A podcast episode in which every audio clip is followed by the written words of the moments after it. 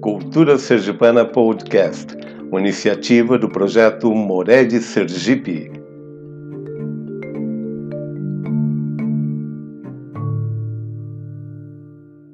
Boa noite.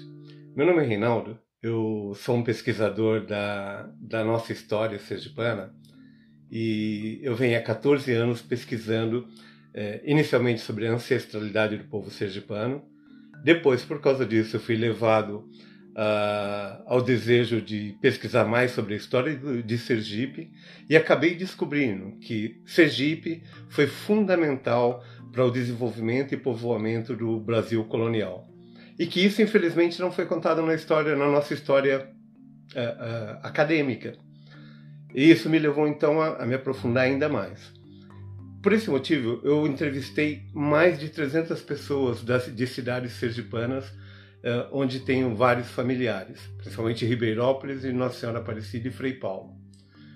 E nesse processo, eu acabei uh, desenvolvendo um, um projeto, um programa, na realidade, porque ele tem vários projetos dentro dele. O programa se chama Movimento de Resgate da História do Brasil. Dentro desse programa, eu tenho um projeto específico chamado Movimento de Resgate da História de Sergipe. Porque Sergipe, como eu disse, ele é base para toda a estrutura da construção de nosso país, como vocês verão ao longo do tempo. Ao falar sobre a história de Sergipe especificamente, por ter entrevistado mais de 300 pessoas da minha família, parentes de, de várias linhagens diferentes, vários sobrenomes diferentes, vários deles acabaram me contando várias histórias de família, sobre a cultura, as tradições de forma geral. Entre essas tradições, entre essas culturas, desenvolvi um projeto de contar histórias específicas sobre a cultura sergipana, na realidade, a formação da cultura sergipana. Dentro desse processo, vou começar a contar para vocês algumas das histórias que me foram reportadas sobre o tema Rezas Fortes. Esse tema é muito conhecido é, entre nordestinos e mineiros e alguns de seus descendentes. Muitos podem não conhecer, mas vão ouvir falar, caso desejem, e é, se vocês perguntarem para algum parente, talvez eles também o conheçam. É sobre rezas fortes sobre ligação cultural sergipana, da cultura sergipana, dentro do projeto da construção da população nordestina e brasileira de uma forma geral, é o que eu vou começar a contar para vocês e vou falar ao longo do tempo a partir deste primeiro episódio.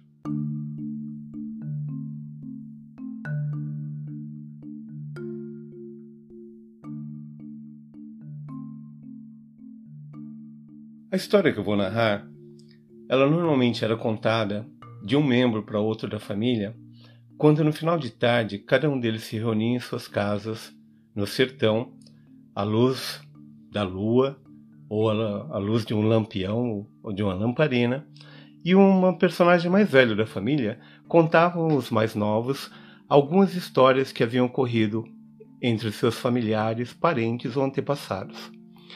Essa história que eu vou contar na realidade, minha mãe ouviu de seus pais e avós, e ela contou para mim. Por que, que minha mãe sabia dessa história? Porque a personagem principal dela é conhecida como Zefa de Primo. Ela era irmã do pai da minha mãe, João Caponga, portanto, tia da minha mãe. Essa, história, essa mesma história foi reconfirmada, ou foi confirmada para mim ao longo do tempo por meus tios, irmãos da minha mãe e principalmente por um primo da minha mãe, que é filho da principal personagem, conhecida como Zefa de Prima. Tia Zefa e seu marido, tio Primo, residiam num sítio no interior da cidade de Ribeirópolis. Tia Zefa nasceu em 1886 e viveu até o ano de 1940. Nesse período, houve o auge do cangaço no Nordeste, atingindo principalmente os estados de Pernambuco, Bahia, Alagoas e Sergipe. Essa história tem a ver com o Bando de Lampião. O Bando de Lampião era subdividido em três grupos: um chefiado por Lampião, outro chefiado por um cangaceiro de sua confiança conhecido como Curisco, tão perigoso quanto o Lampião, e outro por uma outra personagem, também tão conhecido como Lampião, conhecido como Zé Sereno. Zé Sereno era casado ou unido conjugalmente com uma sergipana chamada de Sila, ou conhecido por Sila. Guardem esse nome que eu vou voltar a falar sobre ela mais à frente. Portanto, a personagem principal, apesar de ser Zefa de Primo, a história envolve também, infelizmente, a entrada do bando de Lampião no sítio, conhecido na época como Sítio Maniçoba, pertencente a Zefa de Primo. Tia Zefa, no ano de 1936, estava em sua casa, já à noite, tudo escuro, e ela já estava na cama, é, rezando. Ela rezava muito. E seus filhos ainda estavam deitados, mas ainda não estavam dormindo.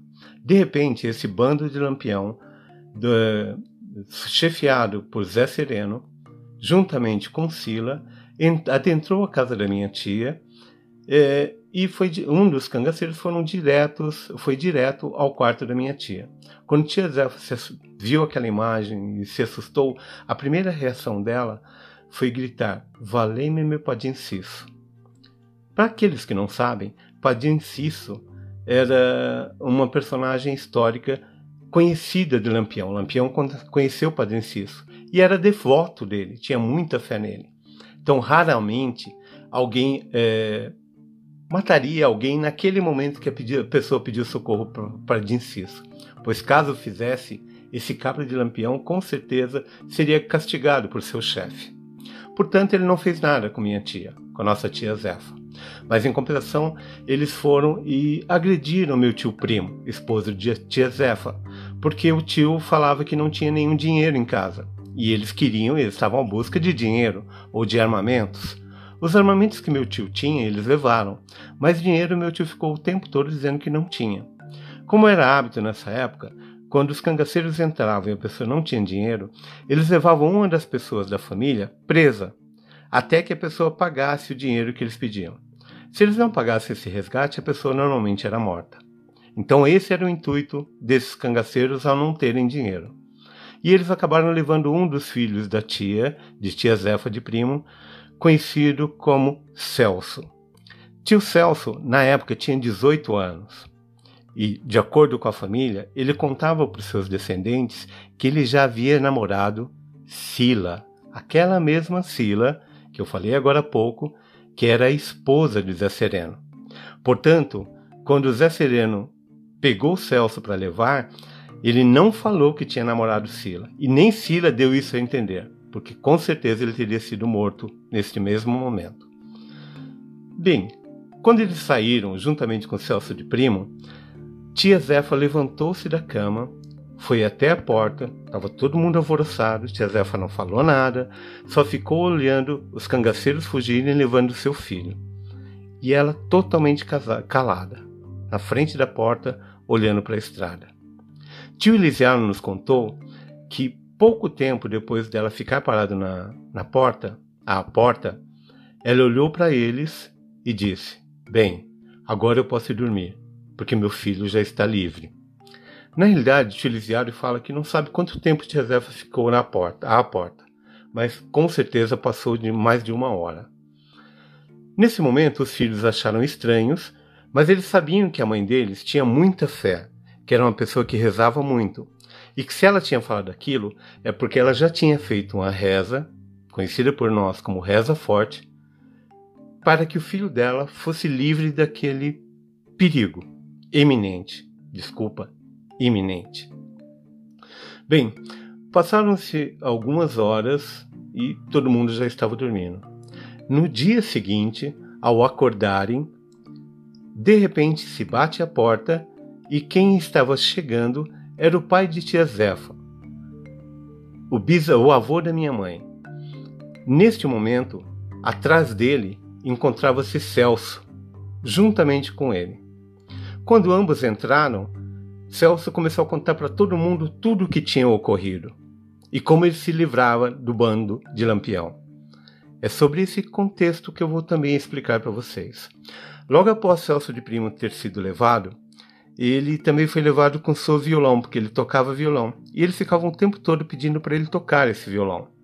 Talvez até por causa do barulho no meio da mata, pouco tempo depois que eles haviam parado, é, muito distante da fazenda, do sítio de tio Primo, de tia Zefa de Primo, é, um grupo de soldados vindos de Ribeirópolis acabaram encontrando o bando de Lampião e entrando em tiroteio com ele.